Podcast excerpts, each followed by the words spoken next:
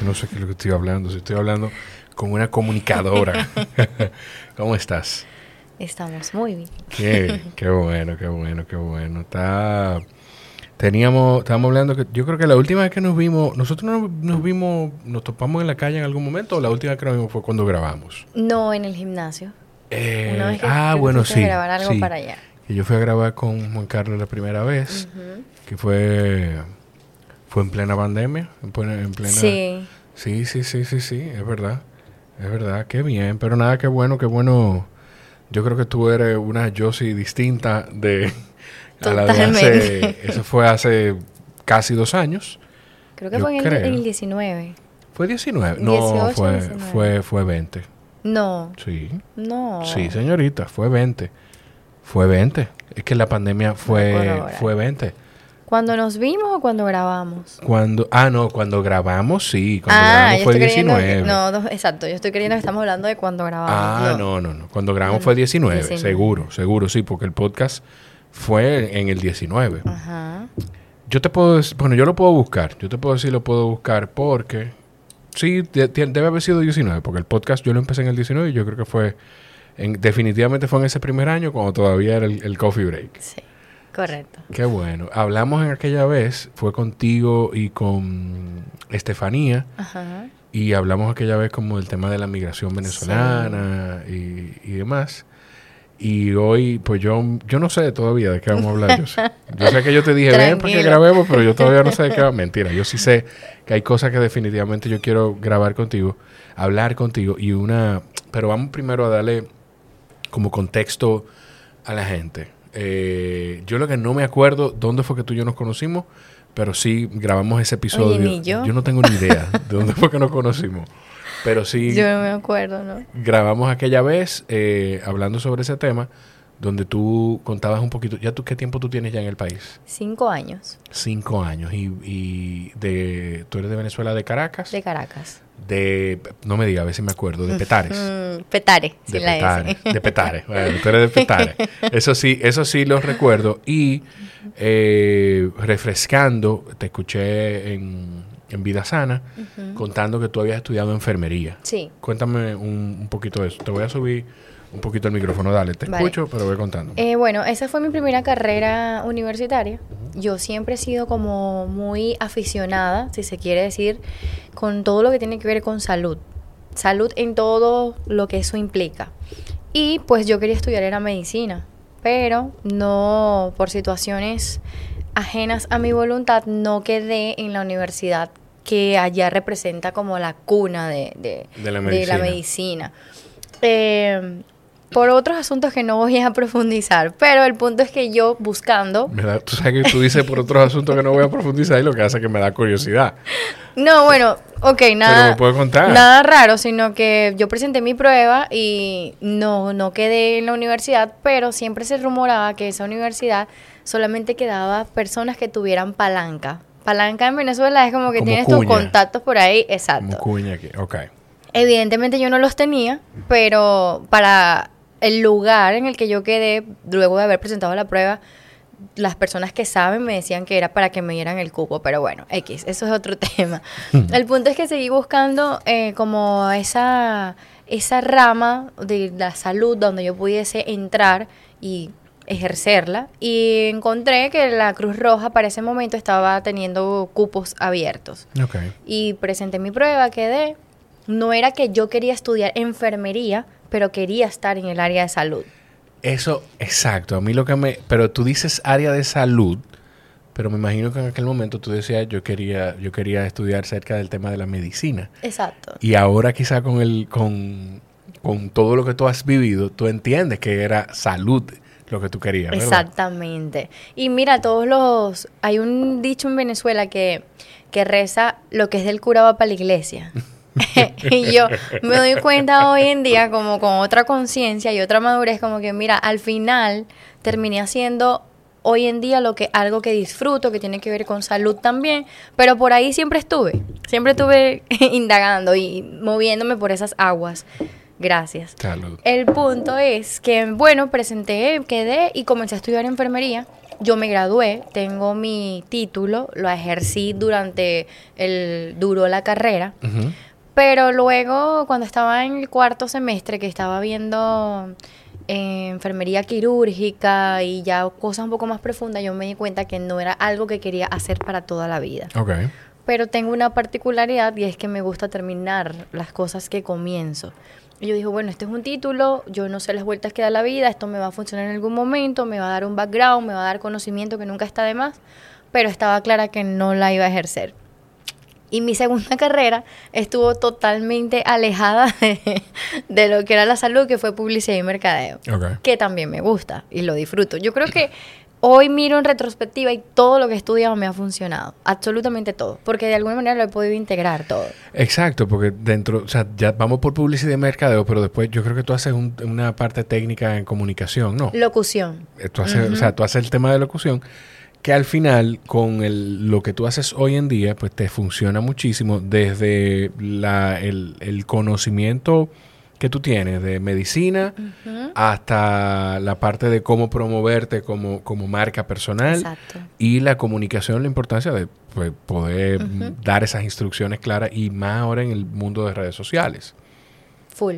Yo lo miro así. Hoy en día yo digo, wow, o sea, definitivamente todo se ha combinado de una manera de que lo que estudié de una me ha funcionado para la otra, para aplicarlo y no me arrepiento, la verdad.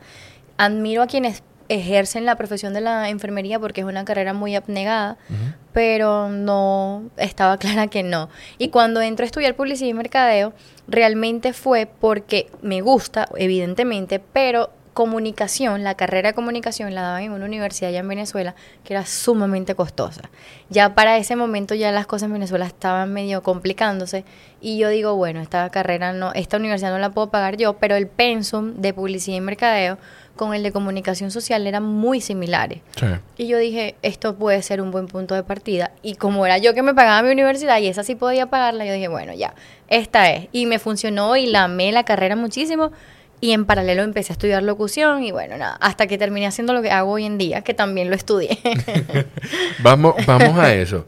Tú hace cinco años, entonces llegas de Venezuela, que eso también es una historia muy interesante, como tú...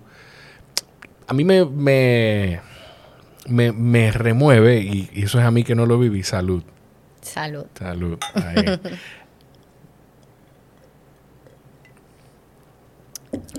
Está rico. Está muy bueno. Dulce está rico. Muy Yo no, bueno. no lo había probado. Ese- oye, se llama papi.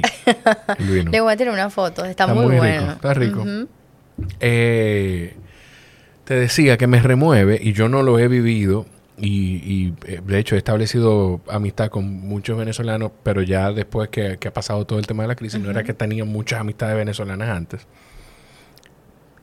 Y me remueve cómo, o sea, que lo que tiene que hacer una persona para llegar a un punto en el que me voy a este país, y estoy haciendo un, un spoiler muy grande, para llegar a un punto de decir, me voy a este país porque aquí es el ticket más barato. Que fue como tú tomaste tu decisión de venir. Literalmente fue así. ¿Qué te digo, Jorge? Eso sigue siendo, a ver, a pesar de que fue el contexto de lo que pasaba en mi país, Sí. de alguna manera eh, me obligó, entre comillas, fue una decisión. ¿Sabes? Yo no lo miro como que, wow, pobrecita yo, lo que me pasó, o todo el que le ha tocado emigrar, porque yo pude haber elegido quedarme. Claro. Entonces, eh, independientemente de que cuando tomé esa decisión no lo hice desde la desesperación y desde quiero salir, necesito salir, no contemplé muchas otras cosas, no me arrepiento, la volvería a hacer si es necesario. Pero no ha sido fácil, no ha sido para nada sencillo. Todavía cinco años después, yo en algunos podcasts en los que me he invitado digo seis, no sé por qué, pero son cinco. se me cruzan siente- los se cables. siente que es más. se siente que es muchísimo tiempo. Pero todavía hoy, ah, cinco años después, y definitivamente no soy la misma de que llegué, ni la misma de cuando nos vimos la primera vez en Claro. el primer podcast. Y como que cada día estoy en ese proceso de evolución, no deja de ser eh, algo complejo, no deja, yo le digo experiencia montaña rusa. Hay días que estoy, wow, sí, me voy a comer el mundo, y otros días que el mundo me está comiendo a mí, pero lo asumo lo asumo como con ese con esa responsabilidad de cuando yo decidí solita, a mí nadie me mandó emigrar. A, mí, me, a mí me gusta que tú digas eso porque tú transmites mucho, mucho positivismo a través de tus redes sociales y mucha determinación, pero también es importante que la gente sepa que no todos los días está con esa buena energía, que no todos los días tú te vas a sentir que te vas a comer el mundo y quizá no todos los días tú tienes la misma determinación que te ha caracterizado a ti, porque quien sea que te conoce sabe que tú eres una persona muy determinada y a medida que vayamos conversando la gente lo va a entender. Mi intención no es tampoco eh, sin que suene sin que suene mal, sin que suene mal. Mi intención no es tampoco hacer, eh, dirían en inglés se dice un pity party de de vamos a hablar de esta situación tan difícil que no, no es eso lo que yo quiero, todo lo contrario. Eh, pero definitivamente tú eres una persona con mucha determinación y, para mí es importante también que, que, quede, que quede marcado y destacado eso, porque tú llegaste al país y, y en ese proceso lo que hiciste fue decir que no sé pues, si llegaste y dijiste yo quiero seguir el camino de, de, lo que, de lo que entiendo que va a ser mi vida que ya tú sabías que era salud y bienestar. ¿Cómo, ¿Cómo, fue? ¿Cómo fue? Porque tuviste que decirle que no a muchas cosas. Sí, claro, evidentemente. Eh, definitivamente, cuando yo decido emigrar, yo vine con la conciencia de que probablemente habían altas, muy altas probabilidades de que no iba a llegar haciendo lo que quería. En efecto, así fue. Pero sí algo tuve muy claro siempre desde el inicio, qué cosas yo estaba dispuesta a hacer y qué cosas no. Entonces, sí, en el camino, eh, a pesar de que mis dos primeros años lo he compartido en otros espacios también, fueron sumamente difíciles. Eh, yo estaba consciente, mira, yo no quiero hacer, no quiero trabajar en drink, en bar, nada de estas cosas de discoteca, no por denigrar a nadie ni porque eso sea un mal trabajo, sino que yo me conozco, sé que no es mi estilo, no es mi ambiente y no lo quiero. A mí hay algo que tú dijiste en la conversación con Juan Carlos que, me, tocó mucho.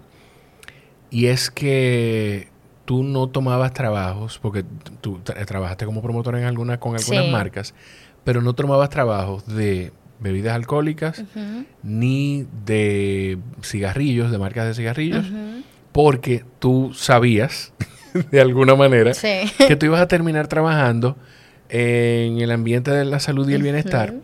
Y yo no sé si de alguna forma tú sabías que, que, tú ibas a tener alguna influencia en este mundo, porque es, tú tienes la determinación en un momento en el que tú necesitas producir dinero, tú tienes la determinación de decir, tú sabes qué, gracias, pero yo no quiero tomar ese trabajo porque yo no quisiera que en cuatro o cinco años se me vaya a señalar como una incoherencia el yo trabajar quizá con alguna marca de salud y bienestar o, promover mi marca personal en ese mundo claro. y que me digan, ah, pero tú promovías que la gente tomara alcohol o tú promovías que la gente fumara. Totalmente. Si tú supieras que va mucho más allá de, que me fuesen a señalar o que me fuesen a, decir, mira, pero tú trabajabas con... Eso es lo que en este momento de mi vida, no sé si en, en, ese, en ese contexto tal vez me hubiese importado, pero en este momento eso es lo que menos me importaba. Pero honestamente, tengo que decirte que yo lo miraba como que es que eso no forma parte de lo que yo soy en esencia. Ok sí, yo mira, me estoy bebiendo un vino contigo, pero esto no es algo que yo frecuento hacer. ¿entiendes? incluso cuando te llamé te pregunté, te dije yo si te tomas una copita de vino o prefieres agua solamente, porque yo lo, yo sé que tú no que tú no tampoco o sea, una copa social por un mal día. No, no caigo en extremos, pero yo lo yo lo tenía era como una visión muy clara. No me preguntes el por qué o, o qué era lo que yo veía, yo yo lo sentía. Y si, no sé, yo no considero que tal vez tenga una influencia eh, poderosa, no todavía, espero, si, si eso está dentro de mi propósito de vida, pues que siempre tener la sabiduría para hacerlo. Pero yo lo que te hago y lo que comparto y lo que, lo que tú puedes ver a través de mis redes sociales es lo que yo soy de verdad. Claro. No hay un personaje. Entonces, esos fueron momentos donde tenía que tomar decisiones clave. Ok, estoy pasando una necesidad económica grande, estoy pasando muchísimas otras cosas y esta es la oferta de trabajo que tengo, trabaja con X marca o en tal discoteca o qué sé yo, y yo no. Bueno, pero que tú, pero en el buen dominicano te está llevando el diablo y, todo, y yo, no, y no, y no, y no, yo creo que esa firmeza en esos momentos y en otros episodios o en otras circunstancias de mi vida es lo que ha permitido que que pueda conectar con las personas que tengo que conectar o que se me abran las oportunidades y la, o las puertas que se tienen que abrir. Porque si no, no sé, no sé qué sería de mí. Sí, porque es como, a veces es difícil no pensar que hay cosas que están determinadas en la vida que van a pasar. Pero también es sumamente difícil no pensar que tú tienes que contribuir para que esas cosas pasen. Correcto. Entonces, esas decisiones son las que te van acercando a, lo que tú verdaderamente quieres. Exacto. O sea, no, no pensar... Yo estaba viendo un corte, ¿tú sabes quién es Joko Willek? No. Si, si lo consumes te va a encantar. Yo estaba viendo un corte de, de su podcast donde él, él, habla del short-term thinking y long-term long term thinking, que es pensamiento a corto plazo y pensamiento a largo plazo.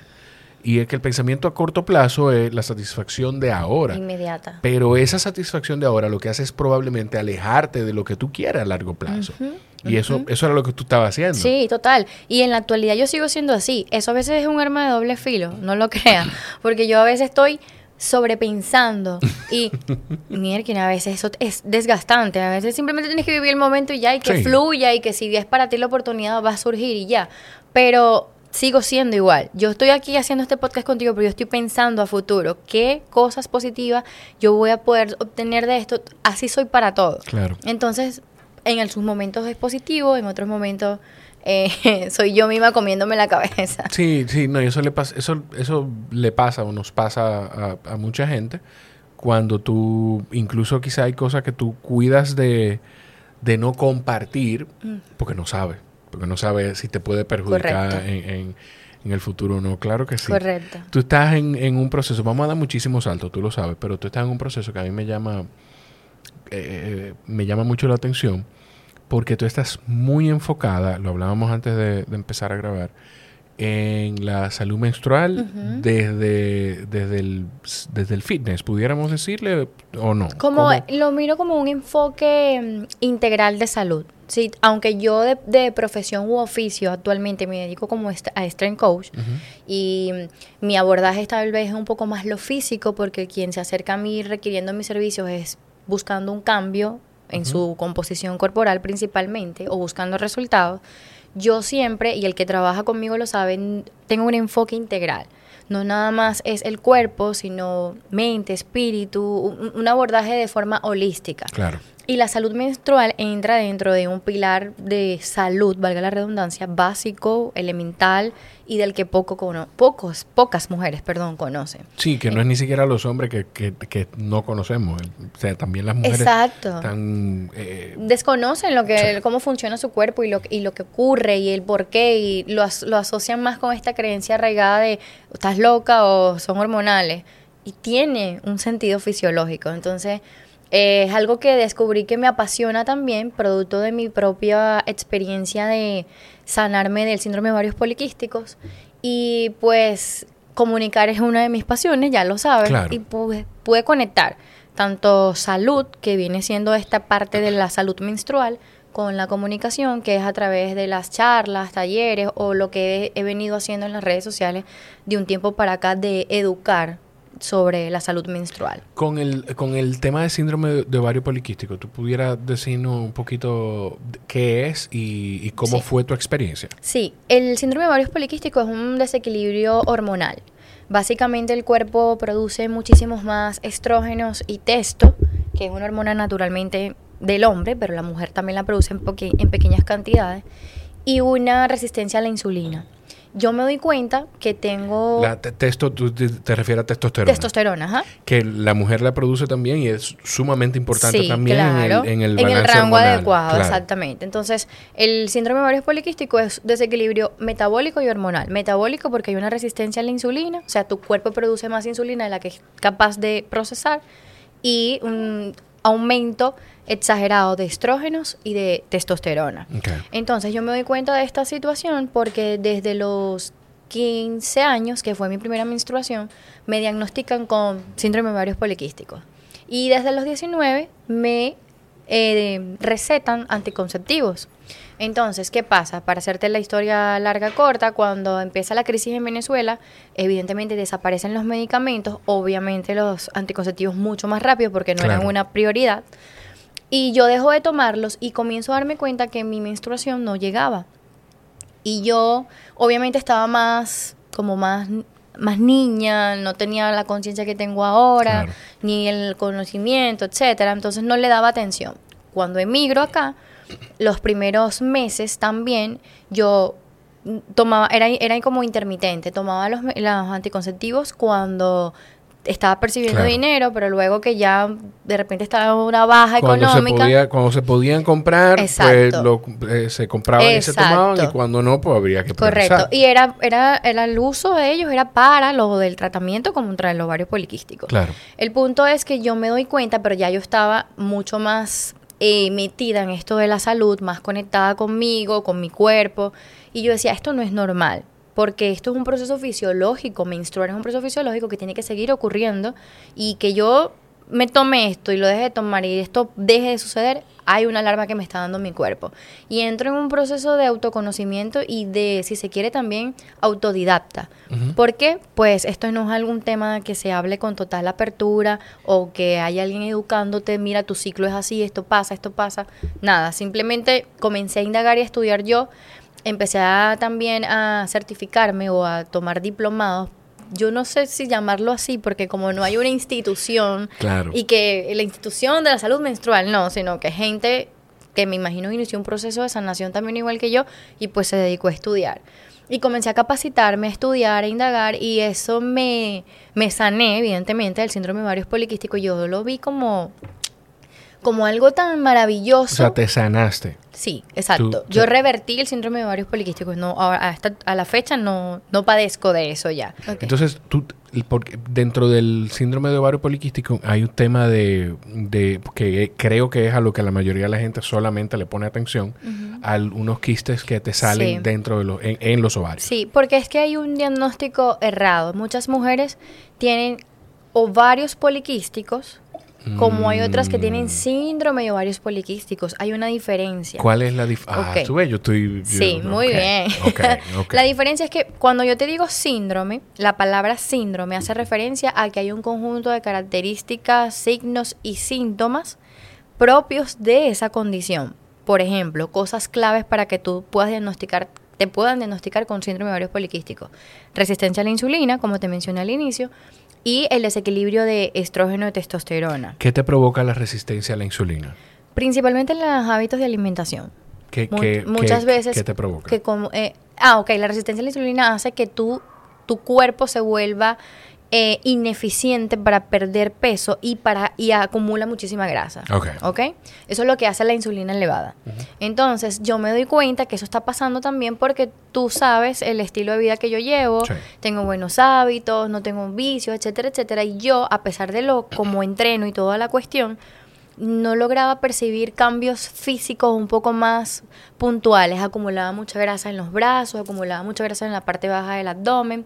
No era algo que me importara, honestamente, porque siempre me he sentido cómoda con mi apariencia, pero ya estaba entrando en juego la parte emocional. Como hay un desequilibrio eh, hormonal y bioquímico, yo estaba contemplando, estaba comenzando a experimentar que habían episodios desde que dejé los anticonceptivos donde me sentía muy triste, donde me sentía súper irritable y yo sabía que eran cosas que estaban pasando dentro de mí porque en mi exterior yo estaba manejando todo lo que dentro de mis posibilidades estaba, Claro, ¿sabes? claro. Entonces, bueno, sigo con este proceso de educarme, me empecé a asesorar con médicos que tienen un enfoque funcional, eh, puesto que lamentablemente la medicina tradicional no aborda esos temas. Cuando tú dices un enfoque funcional, es eh, no es solamente el enfoque de vamos a curar lo que sea que te está pasando, es vamos a curar lo que sea que te está pasando eh, manteniéndote como una persona que pueda seguir con su estilo de vida. Correcto. Eso podemos decir que eso es un enfoque Sí, funcional. y, y, el, y no el no el camuflar los síntomas, porque eso es lo que hacen los anticonceptivos. Por eso yo no percibía nada que evidentemente se exacerba cuando yo los dejo, porque eso está camuflando. Es como que si tú te cortas es un calmante. y en vez de sanarte la herida te pones una curita. Eso pasa. Entonces, el, con este enfoque funcional es más, vamos a ir a la causa, a la raíz de lo que está pasando, que era ta- atacar, si se quiere decir esa palabra, la resistencia a la insulina. Posterior a todo esto, yo duré un año y ocho meses. Te escucho. En los que me permitió como volver a restablecer mi ciclo de forma natural, volver a liberarme de, de todos estos fármacos, eh, volver a sentir esa conexión con mi cuerpo y entender la importancia de tener un ciclo sano.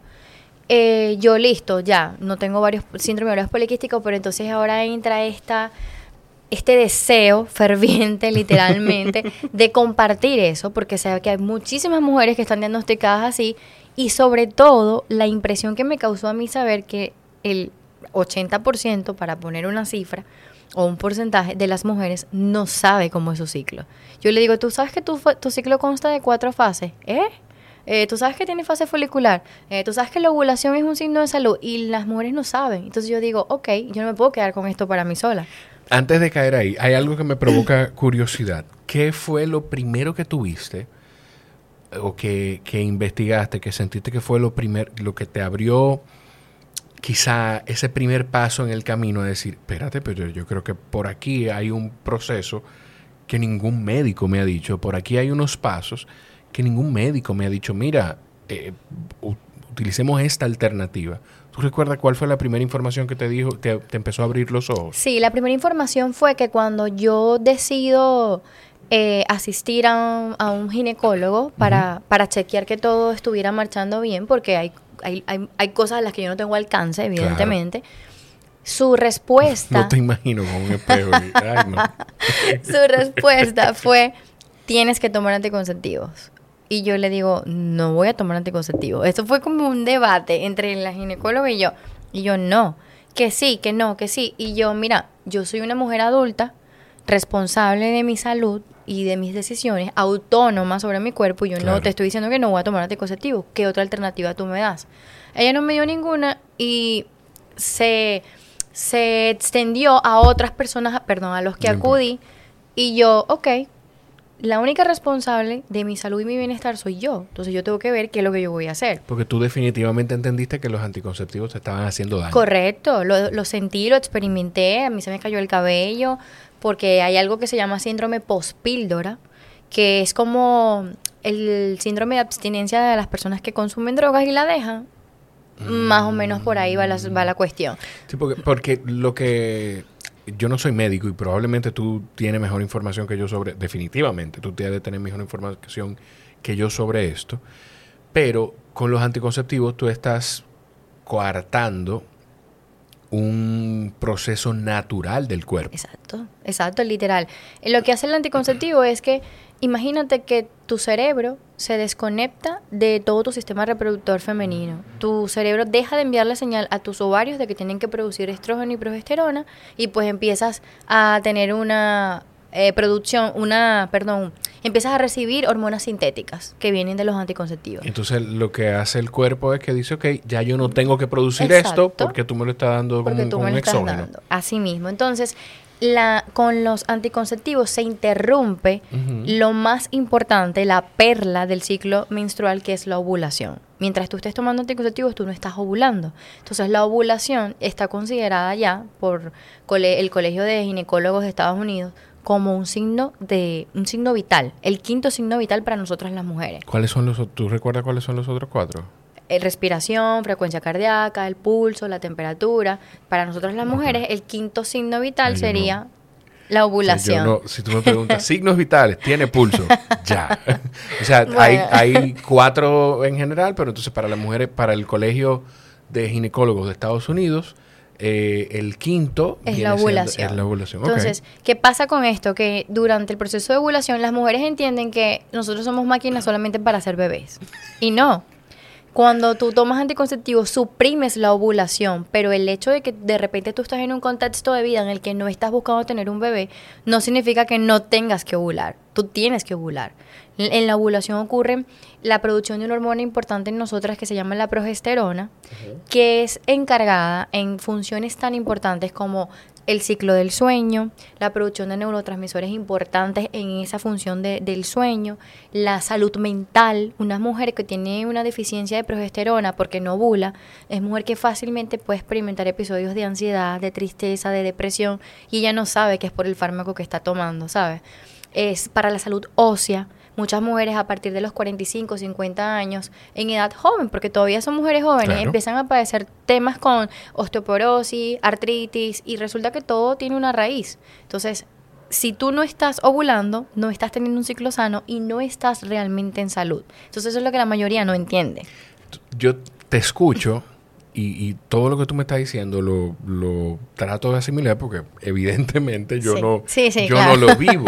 Pero definitivamente entiendo que la may- bueno, la mayor parte de la, de, de la comunidad del podcast eh, son mujeres y en yo no sé si es un término apropiado decirlo, pero en una vida productiva eh, y, y- y- te escucho por eso, porque entiendo que es un contenido valioso, pero también me estoy imaginando, a medida que las comunidades van creciendo, ok, déjame, déjame hacer este preámbulo me- primero.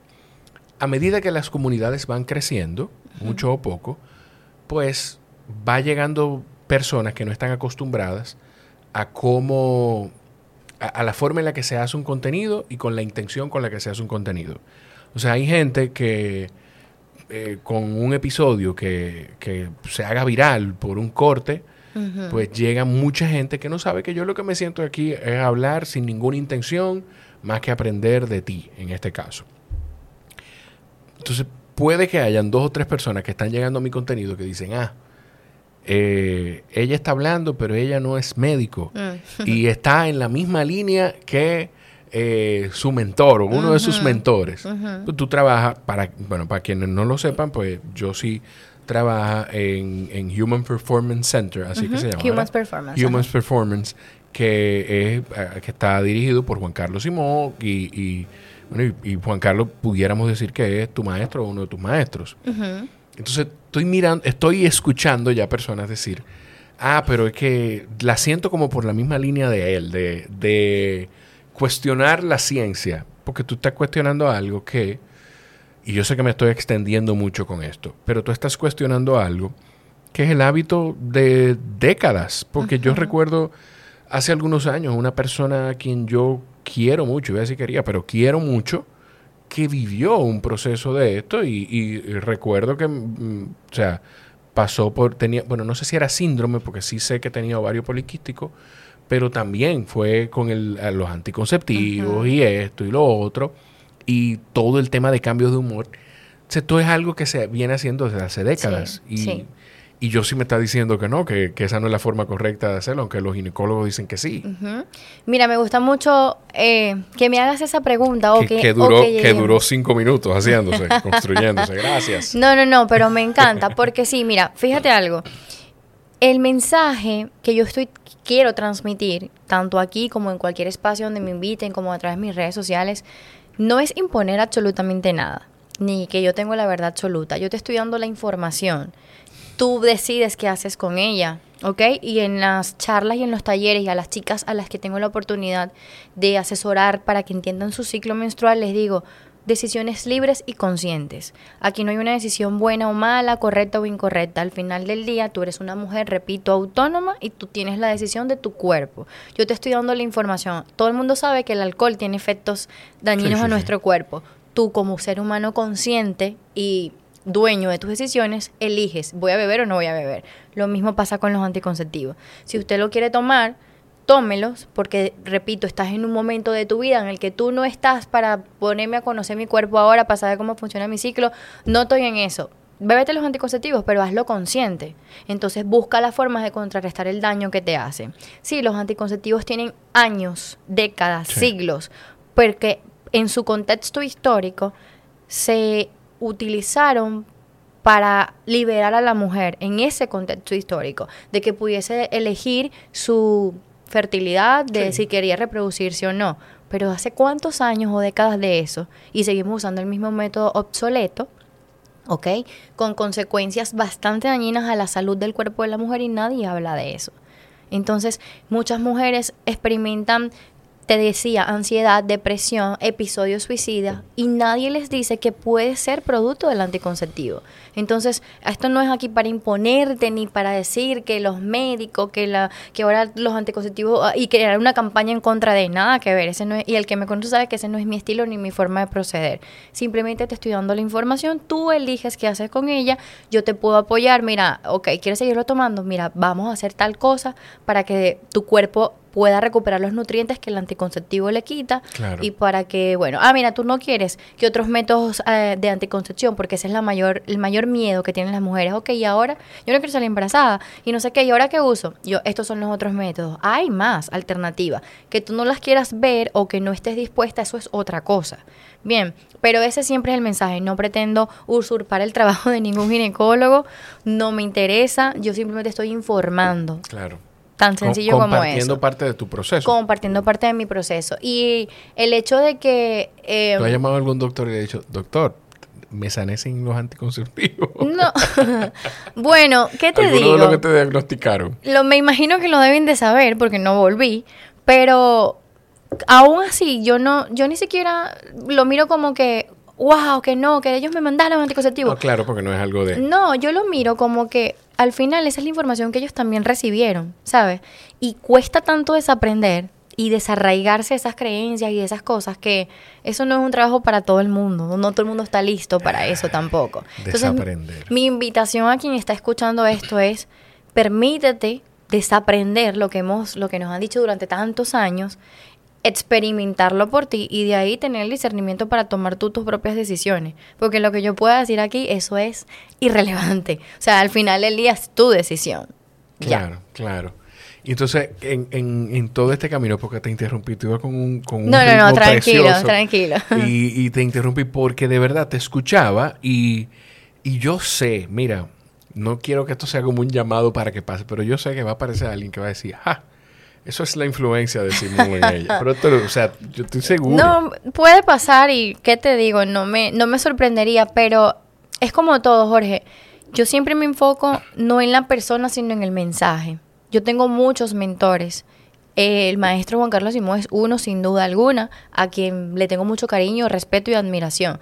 Pero el hecho de que yo te puedo admirar a ti también, que te admiro de hecho, pero no significa que yo voy a estar siempre eh, diciendo amén a todo lo que tú digas o que siempre voy a estar de acuerdo. Yo soy un ser, individual también, con inteligencia emocional también, con criterio, con discernimiento y no si yo podemos ser amigos, colegas, compañeros, relación jefe, como tú quieras ponerle, pero hay cosas que, ok, no la comparto y eso no quita el cariño que sienta por ti, eso no quita el respeto que sienta por ti, pero no me puede y más bien yo, yo le hago un llamado o una invitación a la autoobservación a quien piense así, tú no puedes meter a todo el mundo en un solo saco.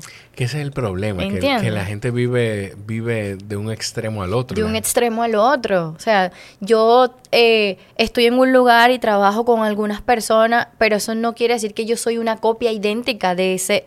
¿Tú me entiendes? O sea, yo soy un ser individual y tengo mi criterio y tengo mis pensamientos. Muchos los comparto con la, con, porque por algo trabajamos juntos, por por algo estamos en el mismo entorno, pero ya, no pasa nada. me da risa que me menciones eso porque sí ha pasado. Y el maestro es una persona, em, si se quiere, un poco controversial. Y las personas, que yo lo veo muy mal por parte de las personas, que de repente le tienen su, no sé, en Venezuela decimos su tirria, o, que no, no compaginan con se Usa ese término aquí igual. No tienen la suficiente inteligencia emocional para separar ese es tu problema con él. Yo no tengo nada que ver con eso. Sino que a todos los que estemos alrededor de él, no, nos salpica. O, nos agarra en la misma tirria. Y yo, tienes que o manejarte. Sea, gente, gente que no quiere relacionarse con Juan Carlos, igual de... No todo el mundo, pero hay personas que quizá tú te has dado cuenta y ustedes en el entorno de él se han dado cuenta que no quieren relacionarse con él y dicen, bueno, pues no me interesa relacionarme contigo tampoco. Sí, en efecto, ha pasado, ha pasado. O de repente me entero que como, bueno, no quiero nada con, con él y terminan hablando pestes o cosas de, de, uno y yo, pero yo ni lo conozco, yo ni sé quién es, yo soy nueva todavía en este país. y yo, ¿quién es ese? ¿Por qué, porque yo tengo que yo tengo que ver con todo eso? Ah, pero yo lo cojo chill, yo no. Eso de A mí, me, a mí, bueno, a mí con ese, con ese, con el último episodio con él me pasó en un momento, eh, con conversaciones con otras personas me ha pasado que la gente entiende, primero, que yo me siente con una persona hablar aquí no quiere decir que yo valide o que esté de acuerdo con todo lo que, con todo lo que dice o piensa. Todo lo contrario, lo que quiero es entender por qué piensa de esa manera. Claro. Y segundo, pues yo, que yo esté de acuerdo incluso con Juan Carlos específicamente en algunas cosas, no quiere decir que yo esté de acuerdo en todo con él.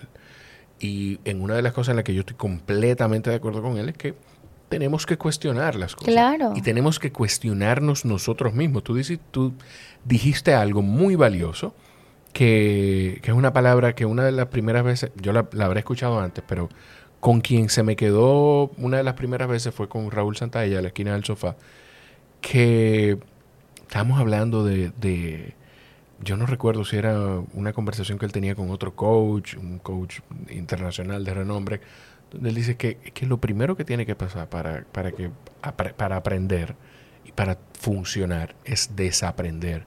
Tú tienes que llegar aquí y olvidarte de todo lo otro que te ha pasado y o no olvidarte, quizás simplemente sacarte el prisma uh -huh. de vivo la vida de esta forma porque esto es todo lo que yo he vivido y esto es lo único que yo conozco y probablemente lo que yo conozco es lo único que existe. No, hay otras cosas, hay otras soluciones, hay, hay otras salidas. Y, hay otras realidades. Hay otras realidades. Y, y, y tu proceso lo, lo ha demostrado también. Totalmente, es así. Y es, es, es lo que te decía, como un llamado a que, mira, todo en esta vida puede ser cuestionado. Nadie tiene la verdad absoluta. Tan sencillo como eso. Y enfócate en el mensaje.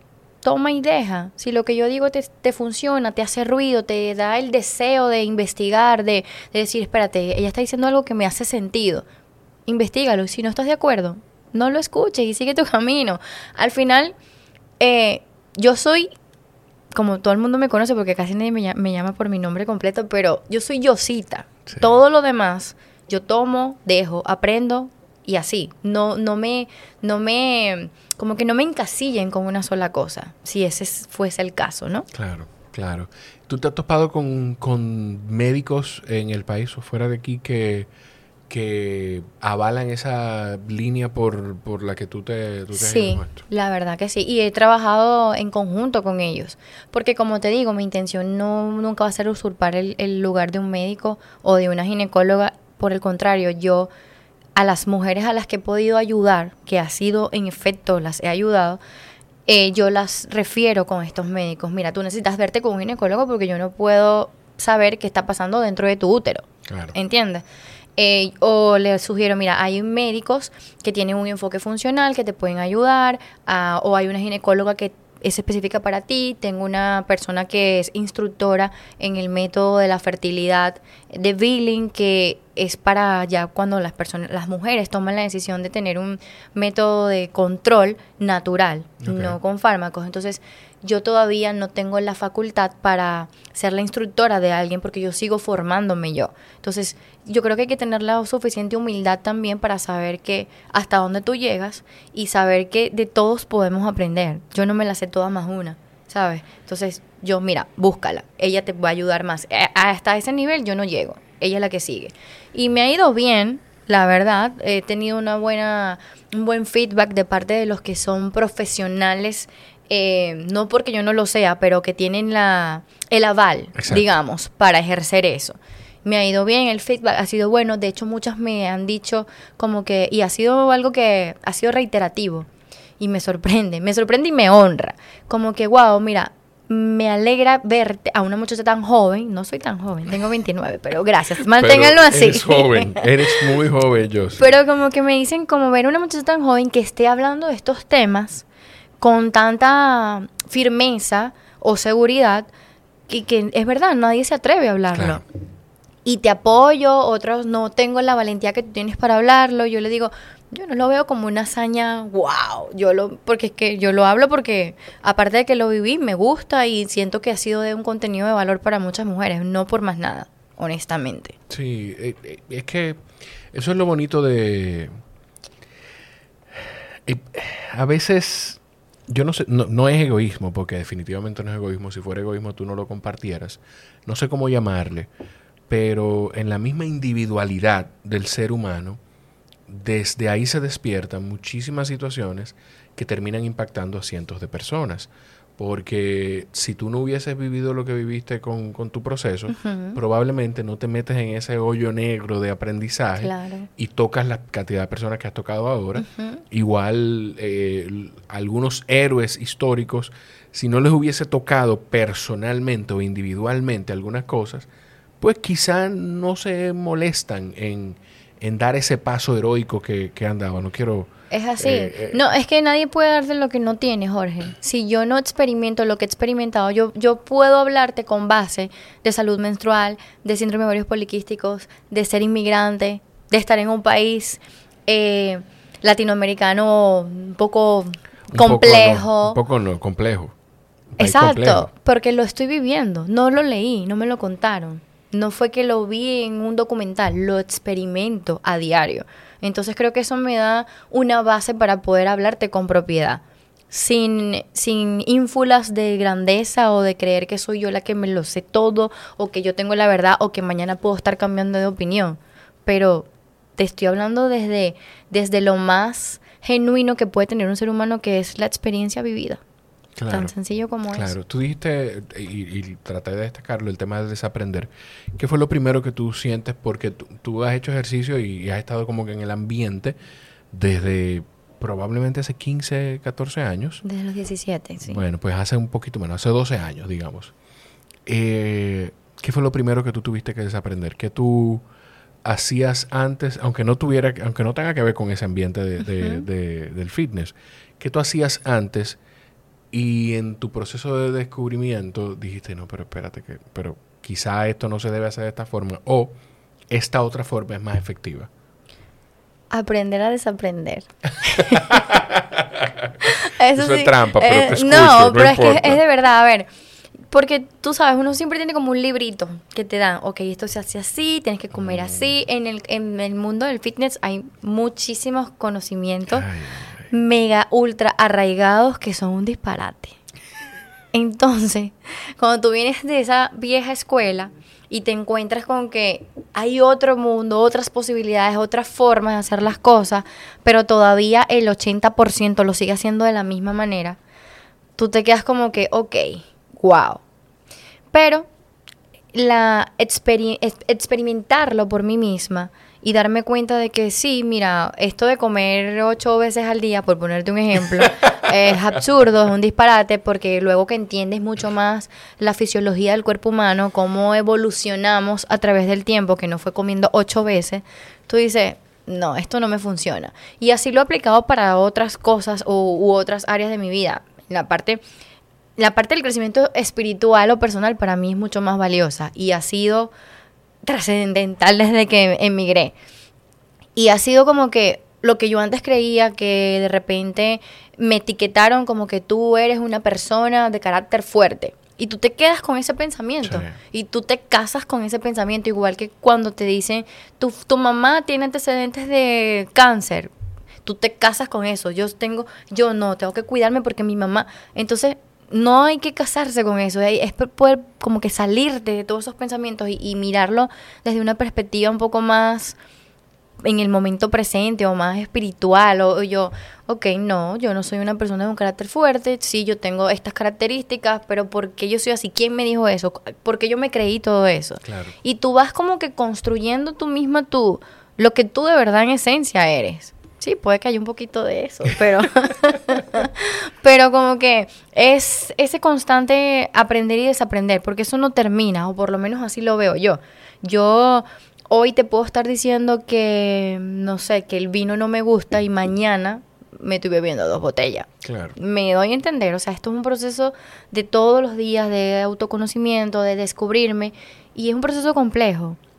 No todo el mundo está dispuesto a sentarse con uno mismo, a, ver su basura interna y a limpiarla, a, poner en la, en la mesa las creencias que ya no te están funcionando, pero que las sigues manteniendo porque fue lo que te enseñaron, porque quieres encajar en un patrón social, porque quieres que te aprueben. Entonces, eso es una tarea difícil, una tarea compleja, una tarea de valientes, me atrevería a decir. Y definitivamente, y el ser humano persigue esa aprobación. O sea, es natural que, que yo quiera caerte bien. Total. Es natural que yo quiera llegar a un lugar de trabajo y quiera estar bien con, con quien toma las decisiones. Eso, eso- eso es instintivo.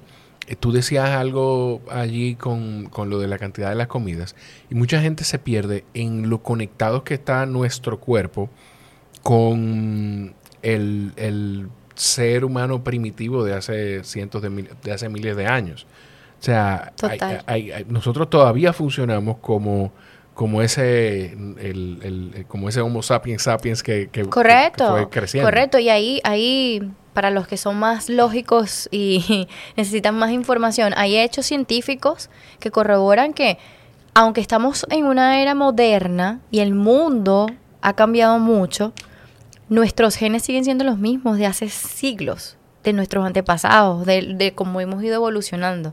Entonces, es por eso que es, hoy en día hay tantas enfermedades y tantos desequilibrios en, en- en el humano que van desde enfermedades hasta temas emocionales, porque nos hemos alejado mucho de nuestra naturaleza.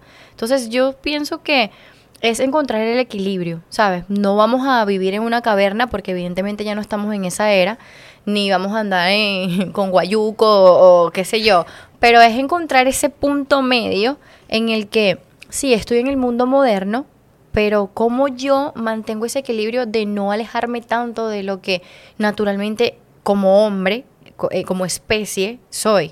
Entonces, eso es lo que yo aplico para mí y lo que trato de transmitirle tanto a mis clientes en el gimnasio como a cualquiera que me, que me, me permita darle una recomendación. Eh, no nos vamos a volver locos.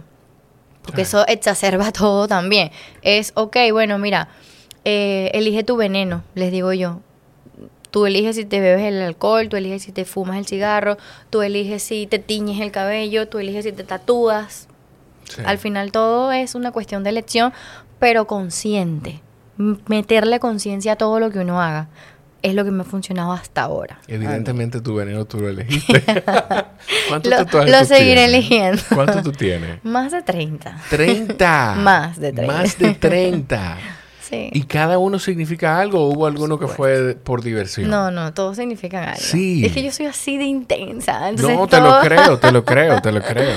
No. ¿Qué- qué- cuéntame de algunos, porque no creo, no sé, siento que serían tres horas y media de podcast explicando el y que a significado los tatuajes de. Yosita. No. Bueno, mira, por ejemplo, resiliencia. Sí, ese yo, yo creo que, te- de hecho, creo que tenemos el mismo tipo de letra aquí. ¿Tú lo tienes también? Sí, sí, sí. Oh, Yo ok. Te voy a enseñar, yo creo, no voy a enseñar porque mi cuerpo no está en la misma condición de cuando yo me lo hice, pero creo, creo que es el mismo tipo de letra incluso. Bueno, resiliencia creo que está de más decirle el, significado. Todos los días cuando, cuando estoy en esos momentos de bajones en los que yo me pregunto, porque sí me pasa, hay gente que cree que no, pero sí me pasa, que yo digo, ¿será que tendrá sentido todo lo que yo estoy haciendo? ¿Será que valdrá la pena el levantarme todos los días a las 5 de la mañana, llegar a mi casa a las 7 y no sé qué? ¿Será que tendrá sentido el mantenerme fiel a esa visión que nada más yo veo y entiendo?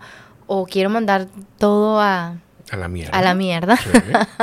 Entonces yo lo miro, como que resiliencia. A mí me pasa dos veces a la semana, me pasa el... A mí me el- pasa interdiario. sí. la verdad. Y es lo que te digo, Jorge. eh, solo quien lo vive puede, puede decírtelo con total certeza, pero esto, esto de emigrar no es un cachú, como Claro. dicen aquí. No lo es. Y sobre todo hacerte camino. eh, en, en, no sé, en una sociedad donde tal vez no hace mucho sentido o no, no, no comprenden en su totalidad de que, de que una mujer pueda estar saliendo adelante sola. Mm, Tú entiendes el trasfondo de lo Sí, que te sí, quiero decir. O, o el hecho de como, wow, o sea, qué difícil a veces es poder tal salir adelante o lograr las cosas que quieres si no tienes un contacto, si no conoces a fulano, si no hay, si no hay dinero, si, sino que estás todo construyéndolo desde cero. Es complejo. Entonces hay días así y esa frase es la que me... Acuérdate, me- Sí. acuérdate. Eh, ¿Qué te digo? Más ser, menos tener, forma parte de mi propia filosofía de vida. Eh, gratitud también es una, un pilar fundamental en mi vida. Ese marcianito, por ejemplo. ¿Qué quiere decir ese marcianito? ¿Qué tú crees? No, yo no sé, no sé. Tú, porque tú, tú te sientes de otro planeta, no Eh, sé. Sí, tiene sentido. A veces me siento así, a veces me siento como como que estoy loca. Pero ¿por qué? Vamos a hacer algo. Quien, hay una persona que está escuchando, que yo estoy, si está escuchando esto, yo estoy seguro que, que va a entender que estoy hablando de él.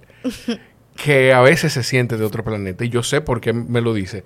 Pero ¿por qué te sientes tú de otro planeta? Porque yo puedo decirte por qué yo me siento así a veces. Ok, yo me siento a veces de otro planeta porque son pocas personas, circunstancias, lugares donde yo puedo hablar a profundidad y sacar toda la filosofía en la que estoy 24/7. Con esa cabeza. Con esa cabeza mil, sin que no me miren como, oye, esta maldita loca. Ah, o como, oye, tú eres demasiado intensa, bájale un chin. Pero es que yo soy así, naturalmente. Entonces, hay momentos en los que tú mencionabas ahorita, el ser humano siempre está buscando aprobación. Y cuando, súmale a mi contexto de inmigrante, en el que yo llego, no conozco a nadie, como que quiero, o sea, quiero tratar de caerle bien a todo el mundo, quiero que me, que me acepten, quiero, mira, o- explicar cómo yo logré lo que estoy logrando, o que yo estoy... Entonces eso es desgastante hasta un punto. Hoy en día ya no es así.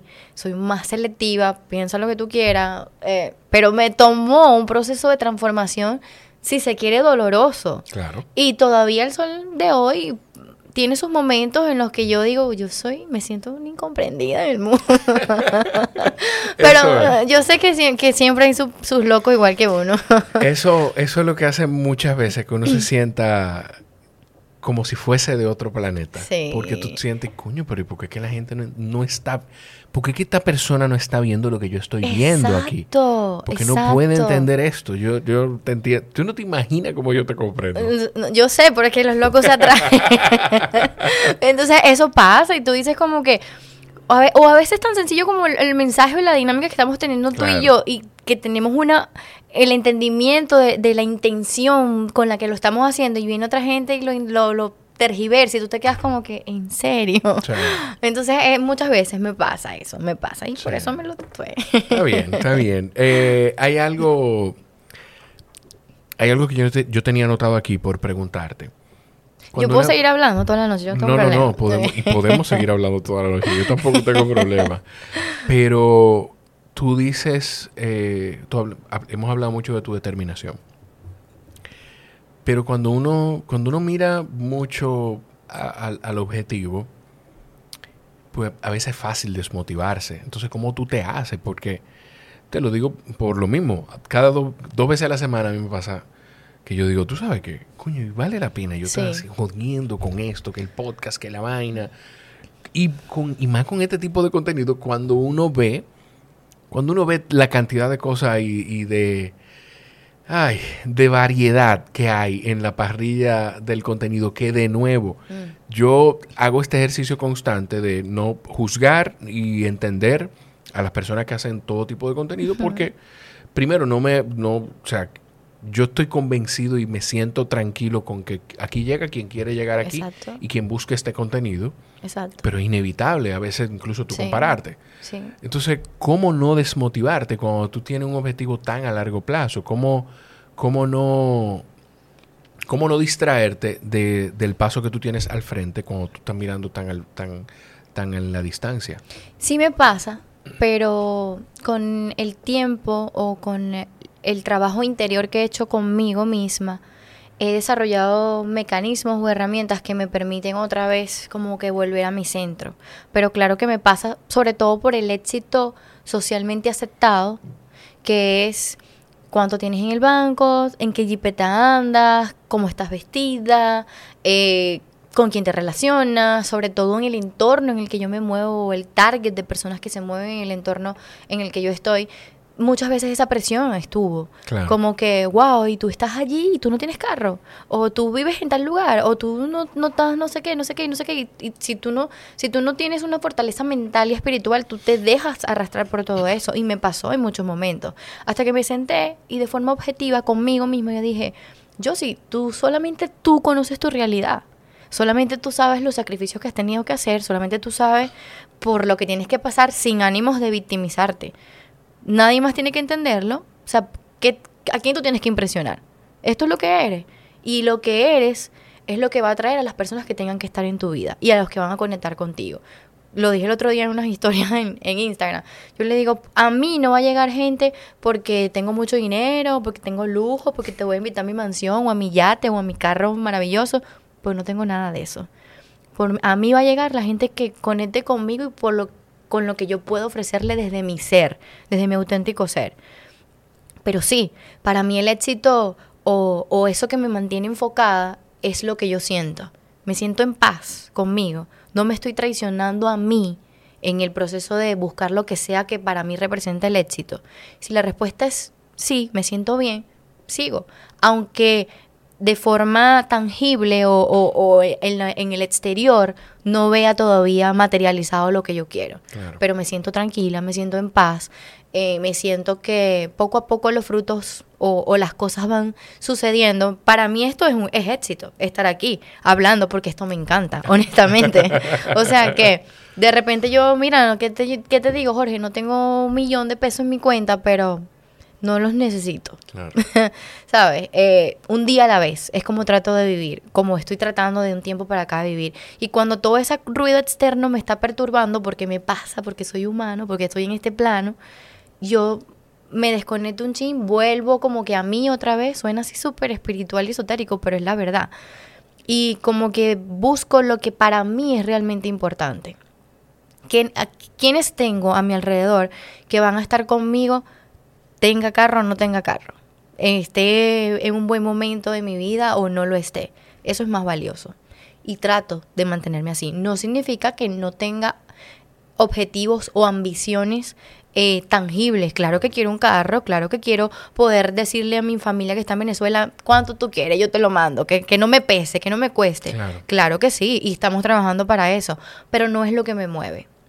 Honestamente, no es lo que me mueve el ejercicio más fuerte para mí ha sido no compararme, porque si me comparo, o sea, incluso si me comparo con, la, con, con, mi entorno más cerca, no tienen la misma realidad que tengo yo. Claro. Y no significa que la mía sea mejor o peor, o que yo sea superior o inferior a ninguno. Es que es mi realidad. Cada quien vive la suya. Punto. No tengo por qué demostrarte mi, no, que tengo que tener un carro, o que tengo que tener tal cosa, o que tengo que... Porque no, no, no te voy a impresionar, o sea, esto es lo que hay, tú lo tomas o lo dejas, ya. Tan sencillo como eso. Ay, ay, ay. Yo sí, yo si digo cualquier cosa después de eso, yo creo que lo daño. Entonces, ¿dónde te puede seguir quien está escuchando? Bueno, me pueden seguir a través de Instagram, que es la única plataforma que uso, arroba soy Josita con J Sánchez. Eh, ahí puedes, pueden escribirme tanto para entrenamientos, que solamente trabajo en Humans Performance, como para asesorías de salud menstrual o para filosofar de la vida también.